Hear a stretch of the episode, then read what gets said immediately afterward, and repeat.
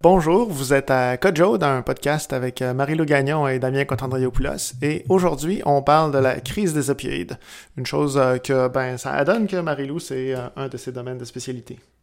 En effet, salut. on va parler de drogue aujourd'hui, un de mes sujets préférés.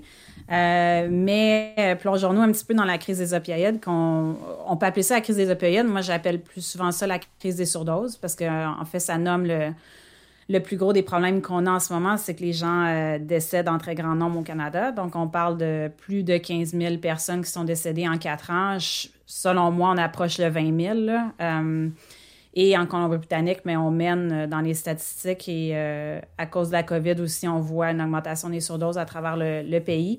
Donc, on est dans une situation très, très difficile depuis plusieurs années. Juste en préparant, je regardais les statistiques. Aux États-Unis, le CDC dit qu'en 10 ans, donc 99 à 2018, c'est 450 000 personnes qui sont mortes d'une overdose d'opioïdes. Fait que euh, la COVID aux États-Unis, c'est un des pires pays. C'est 100 000 personnes qui sont mortes en très peu de temps. C'est horrible. Mais juste pour donner une idée, en 10 ans, mm-hmm. il, y a, quatre fois plus de monde qui est mort d'une overdose d'opioïdes aux États-Unis que de la COVID.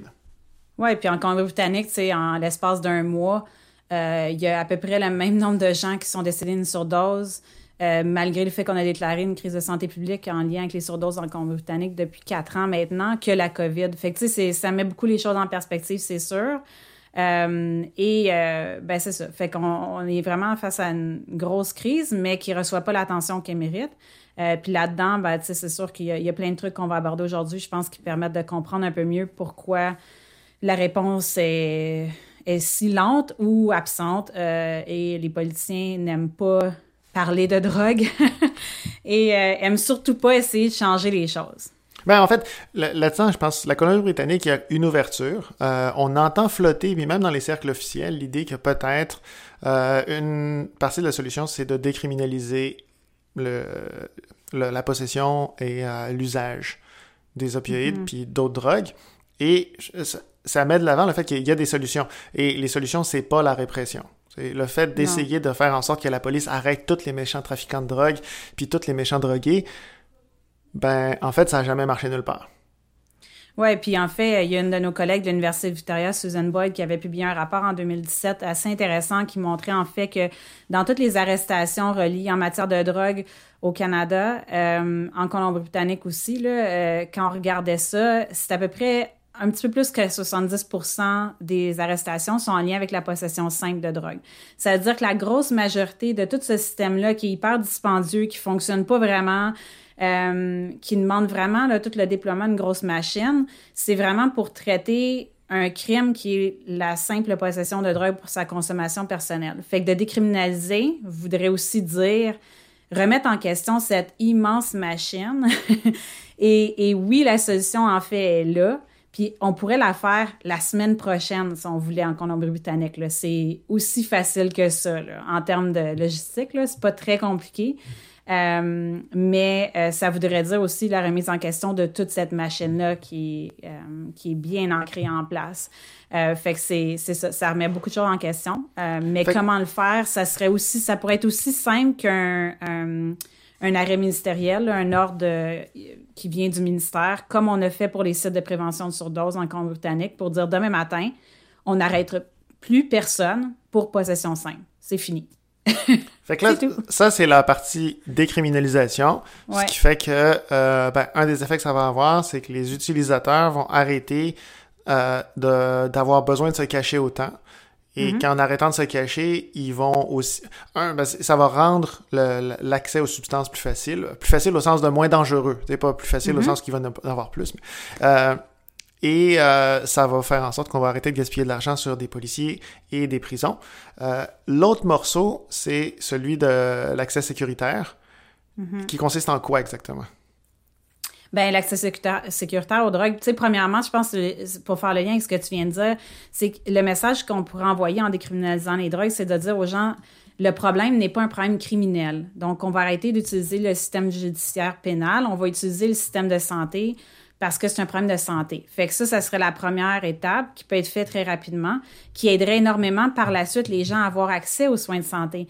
Et c'est là où, une fois qu'on est capable d'établir une confiance, puis que les gens se sentent capables de dévoiler leur consommation puis de demander de l'aide et que le système les accueille sans jugement, parce qu'il y a énormément de jugements qui découlent de la criminalisation dans le système de santé, et qu'on a tout comme établi ça, mais on peut soigner les gens. Puis soigner, ça ressemble à plein de trucs. Ça peut ressembler à, avoir des besoins au niveau du logement, un logement euh, sécuritaire. Ça peut être de prendre, euh, d'adresser les besoins en santé mentale, mais ça peut être aussi de fournir un approvisionnement sécuritaire de substances que les gens ont besoin. Euh, parce que c'est un problème chronique et les gens ont besoin de soins. Puis on a en fait tous les outils à notre disposition au niveau médical pour prendre soin de personnes qui consomment des substances, incluant des substances sécuritaires. Ouais. Puis il y, a un truc là-dedans, c'est il y a comme deux mythes. Il y a un, le mythe que euh, la répression fait en sorte que les gens diminuent leur utilisation de substances. Ça n'a jamais marché mm-hmm. nulle part. Euh, jamais. jamais. Fait que déjà, on a une certitude là-dessus. Puis euh, la prohibition aux États-Unis, ça a été comme un désastre massif, mais c'est comme si on l'avait oublié. Puis après ça, les États-Unis, puis d'autres pays, dont le Canada, sont venus avec cette notion, c'est une ligne dure face aux drogues, war on drugs. Mm-hmm.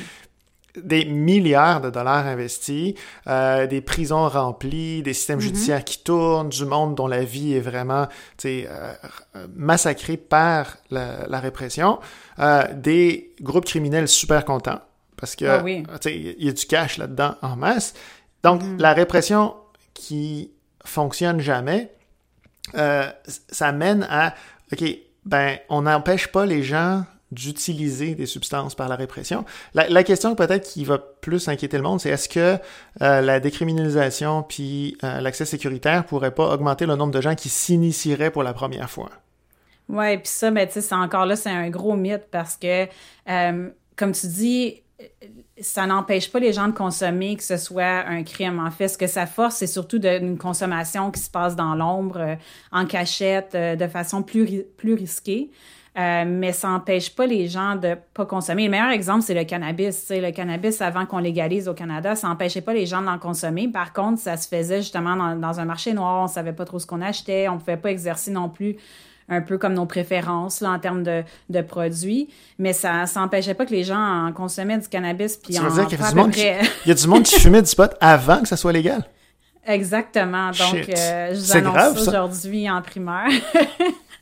euh, donc, c'est pas, c'est pas un système efficace pour décourager les gens, euh, mais je dirais c'est surtout que quand on est capable d'enlever le, volet criminel, puis d'avoir une discussion plus au niveau de notre santé, euh, puis comment on, consomme, ben c'est là où souvent on peut avoir une meilleure consommation, plus informée, euh, on peut en parler plus ouvertement, puis on peut aller chercher de l'aide si jamais on sent que on commence à avoir un problème. Puis c'est là où on voit finalement une meilleure consommation, moins risquée, puis une moindre consommation aussi.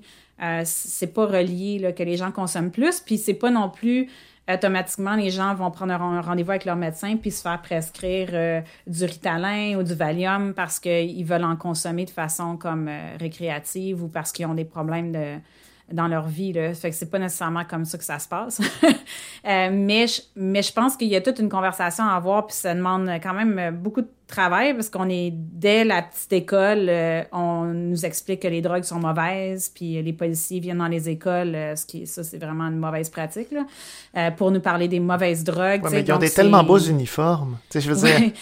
Ben, j'ai vu à un moment donné une citation qui disait qu'inviter un policier pour parler des drogues dans les écoles, c'est comme inviter une religieuse pour parler de sexualité. Là. Euh, fait que c'est à peu près la même affaire, c'est à peu près la même efficacité. euh, c'est pas une bonne idée euh, et ça, ça part la discussion, je pense, assez mal de ce côté-là. Ouais, et puis là-dedans, il y a aussi la, notion de criminalité. C'est cette illusion que, OK, dans, dans un contexte où c'est illégal, euh, c'est aussi très cher. Euh, plus mm-hmm. il y a de la répression, plus le prix de la drogue va augmenter parce que ça devient plus dangereux. Puis plus euh, les groupes criminels qui le contrôlent vont être capables d'établir leurs conditions. Et il faut voir que les utilisateurs vont continuer à utiliser. Fait que ça veut dire qu'ils vont devoir se procurer beaucoup d'argent. Et cette le, besoin d'avoir accès à beaucoup d'argent pour te fournir tes substances, ça veut dire que ben ça va être lié à plein de criminalité, prostitution, cambriolage, etc. Fait que plus on réprime, plus on crée la criminalité. Oui, puis tu sais, un, bon, exemple du Portugal qui a décriminalisé en 2001 euh, a pas vu depuis 2001 une augmentation significative de la consommation. C'est même le contraire, mais c'est aussi que la conversation euh, qu'il faut avoir, c'est comprendre pourquoi les gens consomment à la base. Et c'est souvent un symptôme de quelque chose d'autre. Fait qu'il faut aussi s'attarder aux déterminants sociaux de la santé, euh, l'emploi, le revenu, euh, tu sais, vraiment comme la santé mentale. les gens, plus qui se retrouvent dans une situation de précarité, plus qui ont tendance à consommer aussi. donc, c'est trauma intergénérationnel et, tout ça, il faut, faut, en parler. C'est directement lié à la consommation aussi. Là. Et la malchance. Euh, encore en faisant les recherches, euh, certaines études aux États-Unis disent qu'à peu près 90% des gens qui étaient des utilisateurs d'opioïdes dans les groupes d'âge plus jeunes ont commencé leur dépendance sur des prescriptions. Donc, mm-hmm. ils se sont fait prescrire pour n'importe quoi, là, des blessures. Euh, puis là, il y, y, a tout le scandale de l'hypocrisie d'un système dans lequel des groupes pharmaceutiques euh, sont ont réellement fait des profits en milliards de dollars mm-hmm. en vantant le, la sécurité de produits qui sont en fait très dangereux et en créant un marché dans lequel tout le monde s'est à un moment donné fait proposer ou prescrire des opioïdes dans un contexte de prescription. Puis ensuite, euh, beaucoup de ces gens-là se sont ramassés tout d'un coup à se rendre compte qu'ils sont dépendants, puis la, la voie a commencé là. Et les opioïdes là-dedans, c'est fascinant, c'est que à la, il y a les deux c'est des substances qui sont parfaitement légales, tu les achètes à la pharmacie, puis la même substance est totalement illégale si tu l'achètes dans la rue. Mm-hmm. Mais euh, la société considère que dans un cas, la solution c'est la police, et dans l'autre cas, c'est tout à fait correct que le, euh, la personne on qu'on crée un marché avec la publicité puis des représentants qui font le tour pour essayer de convaincre les médecins d'en donner plus. Mm-hmm. Oui, puis tu sais, c'est là où la conversation est difficile en ce moment parce qu'on s'est fait tellement exposer l'idée que ah, ce problème-là, en partie, a été relié à la surprescription d'opiacés, que quand on propose la solution d'un approvisionnement sécuritaire, euh, pour les gens qui en consomment déjà puis qui ont une dépendance, donc qui ont besoin d'avoir accès à ces substances-là euh, parce que sinon, ils tombent dans un sevrage qui est très, très, très, très inconfortable et très problématique là, au niveau médical. Ça engendre vraiment des gros symptômes, donc on a besoin de s'approvisionner. Donc, un approvisionnement sécuritaire, les gens sont comme, ben là, c'est parce que vous nous avez dit qu'on a trop prescrit. Là, maintenant, il faudrait prescrire aux gens qui consomment. On, a de la misère à vous suivre. Fait que c'est sûr que ça crée une conversation en ce moment qui est pas toujours évidente, mais en même temps, tout ça, ça s'appuie quand même sur des, des données probantes. il y a des études euh, qui ont été produites au Canada. On est quand même euh, un des leaders là, internationaux dans le développement de la science autour de, de la toxicomanie. Fait que il faut quand même s'appuyer là-dessus, puis aussi défaire beaucoup de mythes, là. Euh, beaucoup de travail à faire, euh, puis auprès des professionnels de la santé aussi. Là. Puis c'est surtout le contexte est complètement différent. Dans un cas, on prescrit les opioïdes en disant aux gens, vous inquiétez pas, vous pouvez prendre ça pendant trois semaines, ça vous, vous aurez pas de problème, ce qui est faux et dangereux. Dans l'autre cas, c'est de dire, si vous pensez vraiment que vous en avez besoin, c'est que vous avez déjà une dépendance. Fait que dans ces cas-là, on va essayer de faire en sorte que vous mourriez pas. Et mm-hmm. euh, on est là le jour où vous avez besoin d'aide pour voir les alternatives. Oui, puis la, discussion qu'on a aussi pas assez, selon moi, c'est euh, de prendre une, euh, l'hydromorphone, donc du dilodide, par exemple, parce qu'on se fait prescrire suite à une chirurgie, va pas automatiquement faire en sorte qu'on va développer une dépendance, puis par la suite tomber dans une, spirale de, de toxicomanie. Mais ce, qu'on, ce qui est souvent évacué de la conversation, c'est euh, la, situation dans laquelle tu te trouvais au moment où on t'a prescrit ça. Est-ce que tu commençais, exemple, à avoir beaucoup d'anxiété? Est-ce que tu as perdu ton emploi? Est-ce que tu te sentais seul? Euh, puis ces médicaments-là ont aussi une façon de mettre un beau baume sur nos souffrances, pas juste physiques, mais aussi psychologiques, euh, existentielles. Fait que souvent, c'est ce mélange-là qui fait en sorte que les gens développent euh, ce genre de consommation-là qui devient problématique, c'est que c'est comme la combinaison des deux. C'est que ça soulage aussi. Oui, ça, c'est euh, l'affaire qu'on n'a absolument pas le droit de dire. On n'a pas le droit de dire que les drogues ont un bon côté. Mais, non, euh, c'est ça. mais ce qui est drôle encore, c'est là, en faisant les recherches sur, euh, entre autres, la prohibition aux États-Unis pendant plusieurs, un, gros morceau, là, des années 20 jusqu'aux années 30 et quelques, l'alcool est interdit, puis c'est mhm. pas comme si on avait arrêté d'en boire, fait que les Américains buvaient probablement autant, mais en, cachette, puis ils le faisaient dans des, des bars secrets qu'on appelait des speakeasy. c'est drôle parce que dans les affaires positives, c'est un des éléments qui a beaucoup euh, soutenu le développement du jazz. Le jazz avant, c'était la musique noire underground du Sud. Mais là, les, les clubs speakeasy, là, ils cherchaient de, quoi rendre ça fun. Fait que euh, les musiciens de jazz ont commencé à monter. Puis ils sont montés jusqu'à Montréal. Montréal était un endroit dans lequel il y avait de la musique super cool euh, dans les années 30 parce que euh, ben, c'est la place où ça se passait. Puis le côté, tu maintenant, l'alcool a arrêté d'être quelque chose qu'on criminalise dans la plupart des pays. Puis on est capable de voir que oui, c'est évidemment une drogue, c'est dangereux, faut faire attention, il y a toutes sortes de risques. Mais il y a quand même des côtés intéressants, amusants, euh, et euh, ben, je sais qu'on n'a pas le droit de dire ça à propos des drogues, surtout pas des opioïdes, mais c'est une des raisons pour lesquelles les gens utilisent des drogues. C'est parce que si c'était tout sombre, ben, secret bien gardé, personne n'en prendrait. Ouais, puis meilleur exemple aussi, tu souvent c'est comme la caféine. Euh, ah, c'est une substance, c'est un stimulant. on, en consomme, on, y retrouve des, des, des bénéfices. On, y voit des avantages, a aussi des inconvénients. On peut avoir des brûlements d'estomac. on peut venir à en consommer trop. On va avoir des, symptômes de sevrage si on diminue notre consommation. Fait que les substances, c'est quand même pas quelque chose que on en consomme tous et toutes. Donc, on sait un peu le, feeling. On sait aussi que ça sert à certaines choses. Fumer une cigarette, ça peut vraiment euh, soulager notre stress, ça peut aider à notre concentration, euh, des trucs comme ça, tu sais. Fait dans le fond, c'est cette conversation-là, il faut, ça peut pas être juste les drogues sont mauvaises parce qu'on évacue toute la conversation qui devrait avoir lieu, puis une réponse aussi plus sensée à la question des drogues, là, ce qui on est on est loin de ça. Il y a des ouvertures, mais on n'est pas encore là. Puis une des choses qu'on a appris, je pense, de la prohibition de l'alcool qu'on qu'on oublie encore une fois. Là, dans, on dirait qu'on a une mémoire, euh, on efface au fur et à mesure. Mais quand il y avait la prohibition de l'alcool, c'est l'alcool aussi, il y a eu beaucoup de décès reliés à de l'alcool de, de, contrebande qui était produite sans savoir euh, les quantités, euh, le pourcentage d'alcool. Il y a des gens qui décédaient parce qu'ils consommaient d'un alcool qui est produit dans un marché noir. Ah, c'est encore pire fait que, que la même chose s'applique, tu sais, aujourd'hui. C'est encore pire que ça. Pour empêcher euh, les, les gens qui faisaient de l'alcool en cachette d'utiliser de l'alcool éthylique euh, industriel pour ça, le gouvernement fédéral aux États-Unis a commencé à empoisonner délibérément l'alcool éthylique en, en le mélangeant de l'alcool méthylique.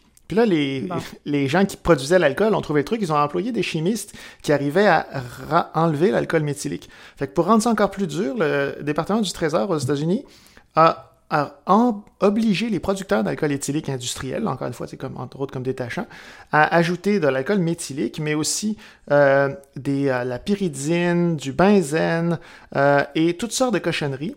Et euh, on pense qu'aux États-Unis, environ 10 000 personnes sont mortes directement du fait d'avoir utilisé de l'alcool délibérément empoisonné pour le rendre impropre à la consommation. là encore, ça met de l'avant le côté profondément hypocrite de voir des gens mourir de choses qui sont préventables, qui, mm-hmm. qu'on, pourrait prévenir, et euh, que les comme les règles bien pensantes de oui mais les gens devraient pas utiliser. Puis ça c'est mm-hmm. vraiment fondamental dans toutes les situations dans lesquelles il y a une prohibition des drogues, c'est ce côté euh, c'est souvent lié à la religion, c'est souvent relié à une éthique de vie où les gens disent tout le monde devrait être comme moi, personne ne devrait être différent. Puis ça a été au cœur de la prohibition aux États-Unis, euh, où c'est vraiment des groupes protestants euh, assez radicaux, là, que l'alcool c'est un poison de la mm-hmm. société. et actuellement, c'est difficile de ne pas voir aussi les mêmes forces à l'œuvre quand on regarde qui s'oppose vraiment à ce qu'on intervienne, entre autres, par la décriminalisation et tout ça, c'est des groupes très de droite, souvent religieux, qui ont une idéologie politique et de dire tout le monde devrait avoir la même vie que moi, tout le monde devrait avoir les mêmes valeurs que moi, puis ceux qui le font pas puis qui meurent, ben tu sais, qu'est-ce que tu veux que je fasse? Ils vont mourir. Mm-hmm. Oui, puis c'est même devenu, je dirais, la marque de commerce des partis conservateurs. Donc, euh, euh, c'est comme si euh, c'est un de leurs... ça fait partie de leur branding, là, de, de, se présenter comme ayant vraiment une ligne dure contre les drogues. Puis, tu sais, pour revenir à ce que disait avec l'empoisonnement même à la source, c'est souvent, c'est l'analogie que j'utilise quand j'explique aux gens la situation pour revenir à la crise des surdoses actuelle au Canada, c'est que j'utilise tout un exemple de dire, c'est comme si dans une communauté, il y a 25% de la population, exemple, qui n'a pas accès à un robinet puis à de l'eau courante. Donc, ils doivent s'approvisionner. Il y a 75 des gens qui l'ont à la maison. Ils ont un robinet, un lavabo fonctionnel avec de l'eau. Mais 25% des gens, on sait qu'ils vont avoir soif, mais la seule source d'approvisionnement d'eau, c'est un puits. Et ce puits-là, il est contaminé. Donc, on sait qu'ils vont avoir soif. On sait que le puits est contaminé. Et ce qu'on fait, c'est qu'au lieu de donner de l'eau embouteillée, qui serait un approvisionnement sécuritaire, ben on plante des infirmières et euh, un peu des monsieur, madame, tout le monde qui essayent d'aider avec des seringues, avec l'antidote. Puis quand les gens boivent l'eau et tombent au sol, euh, puis ils risquent de mourir, ben on les injecte avec l'antidote, ils se relèvent debout, mais après ça, ils retournent à la source et etc. Et s'ils ils prennent de l'eau de la source et ils retournent à la maison boire un verre d'eau, mais ils peuvent mourir seuls. Et c'est absolument, je sais que ça sonne tellement comme pas logique de laisser une situation durer comme ça, mais la situation au Canada, c'est ça en ce moment. C'est qu'on a des bouteilles d'eau, on peut les distribuer, mais on refuse. Mm. Puis il y a toujours eu une drôle de relation symbiotique de amour-haine entre euh, les groupes pro-prohibition, euh, conservateurs de droite et euh, les groupes criminels qui bénéficient du commerce illégal de la drogue. Euh, dans le mm-hmm. cas de, c'est tragique, mais dans le cas des États-Unis, la guerre contre la drogue, puis les cartels de la drogue en Amérique latine, à partir du moment où les États-Unis ont vraiment adopté des politiques de répressive militaire contre la drogue, c'est là où on a vu les cartels devenir riches à des points euh, complètement hallucinants, où ils savaient littéralement plus quoi faire de leur argent tellement ils en avaient. Et euh, puis ça crée là encore une dévastation sociale dans les pays où mm-hmm. ça se produit qui est euh, terrifiante. Et puis ce qui est fascinant là-dedans, c'est ce côté justement propre. Tu sais, euh, on est des politiciens qui croient que personne devrait utiliser les drogues.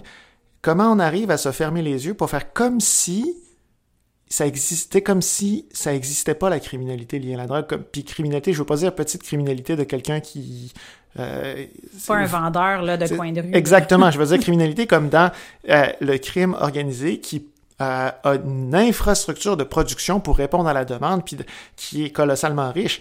Puis comment, euh, même historiquement, là, on regarde des gens comme la famille Bromfman, qui est une institution montréalaise, des grands donateurs philanthropiques importants dans la communauté.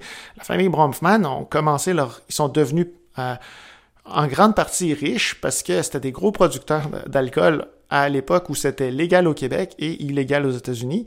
Puis euh, la famille Bronfman, euh, par exemple, était au cœur de l'exportation de l'alcool du Québec et de l'Ontario vers, euh, vers les États-Unis.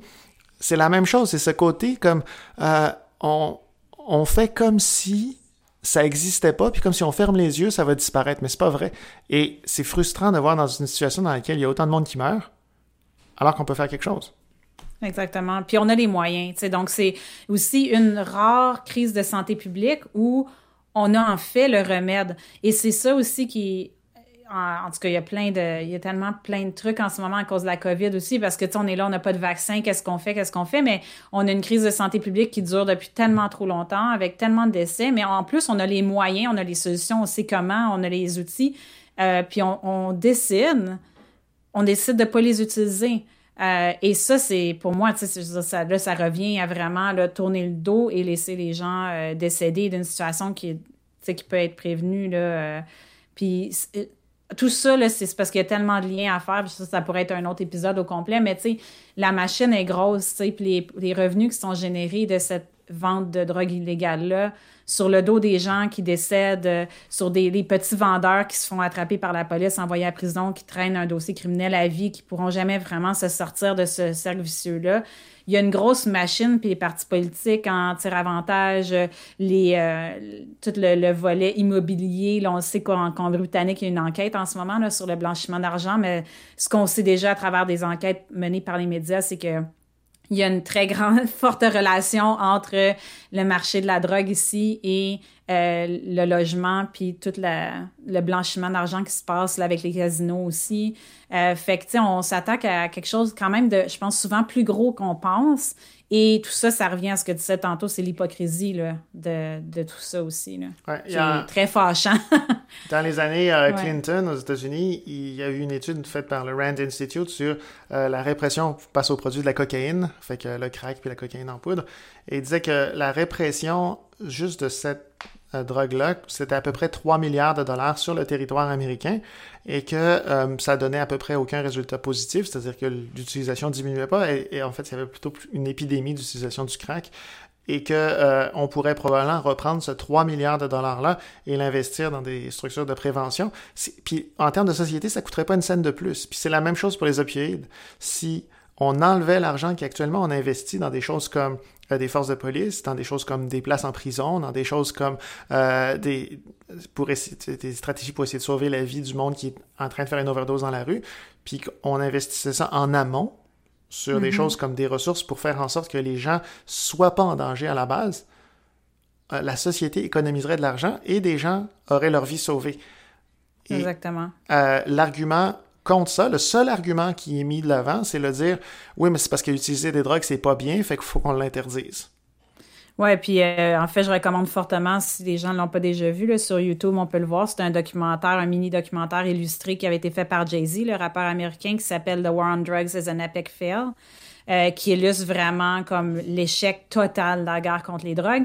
Puis il y a un segment intéressant parce que tu mentionnais la cocaïne puis le crack sur aussi historiquement comment la cocaïne est devenue la, la drogue des, des blancs riches euh, qui aimaient faire le party la fin de semaine, euh, qui se fait qui se font absolument pas arrêter et qui même tu sais ça fait partie des films un peu tout l'imaginaire un peu collectif de la cocaïne comme étant quelque chose de très ah comme le euh, riche new-yorkais, c'est ça. Oui, tu sais, là, qui fait le party avec la limousine et tout ça. Et le crack comme étant, finalement, qui est la même drogue, mais sous une différente forme, qui est vraiment comme la drogue de rue associée aux communautés euh, euh, noires aux États-Unis. Donc, tu sais, il, il, illustre bien dans le, documentaire comme ça comment tout ça, c'est très profondément ancré dans, oui, le capitalisme et le racisme euh, est fortement, on peut pas comme enlever ça de l'histoire des drogues aussi. Puis qu'est-ce qui explique ce contrôle absurde et toute la machine qui a été créée, c'est aussi fortement ancré. Euh, Mais il n'est pas absurde, c'est ça, il est tellement systémique.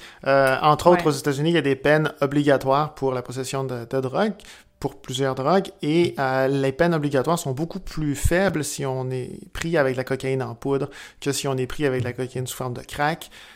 Fait que mhm. là, encore, tu sais, c'est la même drogue, c'est pas les mêmes groupes qui l'utilisent. Exactement. Et là, il y en a qui vont passer 20 ans en prison, puis d'autres qui vont passer 3 ans en prison s'ils se font arrêter, parce qu'il y a moins de mhm. chances qu'ils fassent arrêter. Et encore une fois, c'est toujours cette notion, la relation de nos sociétés avec les drogues est complètement hypocrite. Euh, on voudrait que ça n'existe pas. Puis tu sais, il y a des choses, pas dans le domaine des drogues, mais dans le domaine du travail du sexe, on, on appelle les prostituées les plus vieux métiers du monde. Pourquoi? Ben parce que ça a existé. On peut toujours dire Ah, j'aimerais que ça n'existe pas. Ben, ok, tu as le droit de penser que tu aimerais que ça n'existe pas. Même chose pour les drogues. J'aimerais que personne utilise des drogues. Ben, c'est bien. Euh, mais tant que, tu n'as pas la baguette magique, ce qu'on connaît de plus efficace pour diminuer les coûts pour la société, euh, tu sais, tout le monde, là, euh, et les risques pour les utilisateurs, c'est de faire en mm-hmm. sorte que les drogues ne soient pas l'objet euh, d'une interdiction criminelle. Exactement. Puis tu sais, je pense qu'en ce moment, on, euh, puis c'est un peu, je sais que là, on approche euh, vers la fin, mais la façon que, que je dirais aussi qu'on se retrouve, là, surtout les professionnels de santé, dans, dans ce domaine-là, dans une grosse tension en ce moment parce que oui, il y a eu de l'investissement dans, dans des, approches qui sont ancrées dans, dans, un, dans la santé, la santé publique, la santé communautaire, la réduction des méfaits, mais d'investir dans ce volet-là, mais en criminalisant en même temps, c'est impossible de faire ce travail-là de façon efficace puis de voir le genre de résultats qu'on devrait voir. Fait que tant si longtemps qu'on travaille d'un côté à punir les gens puis de l'autre côté on leur dit on vous tend la main, on va vous aider, c'est absurde là, c'est comme euh, ça, ça peut pas produire les résultats. On, on, essaye, on travaille, puis je pense qu'on produit certains résultats, mais on verra jamais le genre de résultat qu'on va voir si on arrête du côté criminel de dire aux gens, vous êtes des criminels, on va vous mettre en prison, mais comme tu sais, euh, quand vous parlez à l'infirmière, par contre, là, on, prend soin de vous. Tu sais, ça peut pas, il faut, faut, se brancher, puis c'est pas un problème criminel. Juste l'absurdité de, gens qui, euh, des fois, peuvent être témoins d'une overdose euh, avec quelqu'un d'autre qu'ils connaissent, puis qui vont avoir très peur d'appeler les secours parce que tu fais le 911, ça pourrait être la police qui vient, puis là, oh, il va falloir que t'expliques. Euh. Ouais, puis la force, la force de la criminalisation, là, c'est, c'est, ça a été tellement visible qu'on a passé au Canada en 2017 une loi du bon samaritain pour protéger les gens, comme tu décris dans cette situation-là, qui voulaient appeler 911, mais qui avaient tellement peur d'être arrêtés qu'ils le faisaient pas. Donc, il y a des, beaucoup de gens qui sont décédés comme ça. Euh, c'est que malgré les bons, le bon samaritain, cette loi-là qui nous protège quand même, pas de tout, mais de quand même des trucs les plus communs, comme possession simple, par exemple, ben ça ça fonctionne pas tellement parce que les gens ont tellement encore peur que même en Colombie-Britannique, il y a une étude qui est sortie l'année dernière qui disait que 50% des gens qui ont pas appelé 911 à cause de la peur de la police. Euh, donc, c'est ça que j'essaie de dire, c'est que c'est comme d'un côté, on met en place des trucs qui font beaucoup de sens quand même. C'est, on, on essaie de, de, progresser pour réduire les méfaits. Mais de l'autre côté, c'est tant si longtemps qu'on va rattacher ça à, un volet criminel, on, on a beau être créatif, là, euh, on va pas atteindre nos résultats. À la fin de la fin, comme société, tant qu'on a une main qui essaie de sauver les gens qui utilisent des drogues parce qu'ils existent, mais que l'autre main continue à faire exactement l'inverse puis frappe sur la première, on est fait. Et la seule solution, ben, ça va être euh, penser à la décriminalisation. Je suis optimiste, je pense que si un jour ça se passe au Canada, ça va être ici. Ouais, ben en fait, euh, c'est drôle parce que juste avant d'enregistrer, Bonnie Henry, qui est notre plus haute autorité en matière de santé publique en Colombie-Britannique, qui a publié un rapport l'année dernière recommandant la décriminalisation immédiate en Colombie-Britannique, avec aussi qui propose une approche très simple pour le faire. Elle a, euh, j'ai regardé une vidéo qui disait encore aujourd'hui qu'elle continue à pousser, qu'elle continue à, vouloir le faire. Euh, là, il s'agit que le gouvernement l'écoute. Euh, ils l'ont écouté pour la COVID, devraient l'écouter pour ça aussi, parce que, tout le monde la trouve bien bonne et fine. Euh, mais c'est ça. Fait que oui, euh, en fait, la porte est ouverte, mais euh, on fait quand même face à quelque chose qui existe depuis tellement longtemps. Il faut juste continuer à pousser sans relâche. Ouais, ça serait le fun si la COVID faisait en sorte que la cote de Bonnie Henry arrive tellement comme étant la sauveur de la population qu'elle arrive à faire en sorte de convaincre le gouvernement d'adopter ce qu'elle défend depuis longtemps. Et ça serait un point positif. C'était Code jaune et on est là à peu près toutes les deux semaines. à la prochaine.